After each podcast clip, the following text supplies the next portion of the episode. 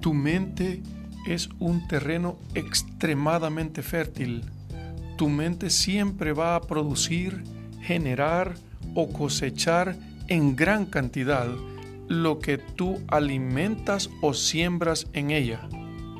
Si alimentas tu mente con basura, entonces tu mente va a producir, generar o cosechar basura. El propósito de este podcast es alimentar tu mente o sembrar en ella la semilla que te hará no solamente desear, sino también creer y saber cómo pasar de información a transformación en tu vida.